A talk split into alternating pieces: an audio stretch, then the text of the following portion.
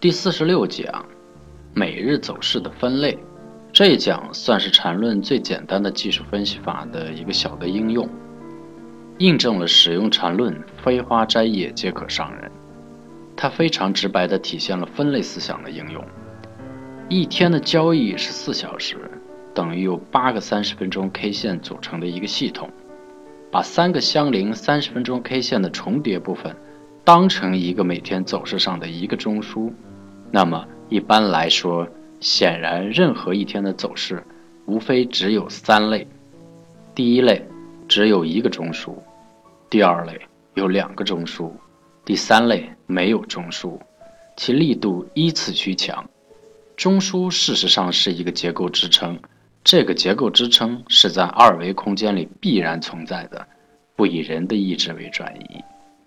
第一种情况只有一个中枢，这种走势是典型的平衡式。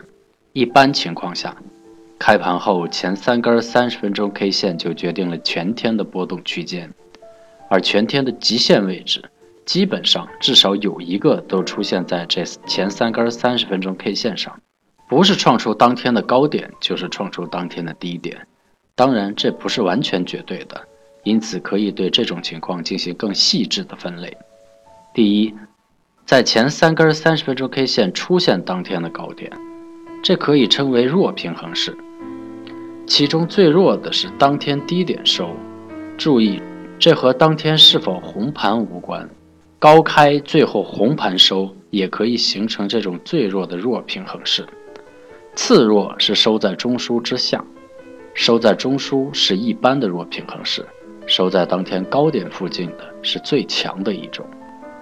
二，在前三根三十分钟 K 线出现当天低点，这可以称为强平衡式，其中最强的就是以当天的高点收。同样，这与当天是否红盘无关。次强是收在中枢之上，收在中枢是一般的强平衡式。收在当天低点附近的是最弱的一种。第三，在前三根三十分钟 K 线不出现当天高低点，这可以称为转折平衡式。同样可以像上面情况一样，根据收盘位置定义其强弱。注意，以上三种情况，中枢的位置不一定是前三根三十分钟 K 线的重叠，可以是后面几根的重叠。第二种情况。两个中枢，显然这根据两中枢的前后方向可以分为向下、向上两种。一般的讨论向上的情况，向下的情况反过来就是两个中枢显然不能有重叠的地方，否则就会转化成上面的情况。因此，这种形态最大的特点就是这两个中枢之间至少有一个三十分钟 K 线，其中有部分区间是不属于两个中枢的任何一个。这个区间称为单边区间，这是这种走势最重要的特点，是其后走势的关键位置。注意，具有单边区间的 K 线不从属任何一个中枢。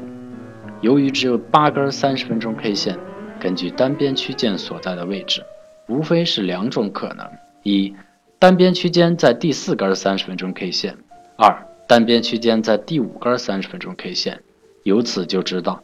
为什么所有出现单边走势的变盘时间都在中午收盘的前后三十分钟之内？当然，第四、第五根三十分钟 K 线可以同时具有单边区间。如果只有第四根 K 线具有单边区间的情况，那么第八根 K 线有可能出现穿越单边区间的情况。显然，对于上涨的情况来说，最强的就是收盘在第二中枢的上方。最弱的就是出现第八根 K 线出现穿越单边区间的情况，最终收在第一个中枢的之下。然后根据收盘的位置，可以依次定出其他的强弱。第三种情况没有中枢，这是最强的单边走势，八根 K 线没有相邻三根是有重叠部分的。一旦出现这种情况，就是典型的强烈走势。一旦出现这种走势，该日 K 线都是具有重要意义的。一般来说，这种走势很不常见，但别以为出现这种走势就一定会继续趋势。往往很多骗钱就是故意用这类走势构成，特别是在大的日 K 线中枢中出现这种情况，更大可能是骗钱。当然，如果是在一个第三类买卖点后出现这种走势，出现大级别的强势趋势的可能性就极大了。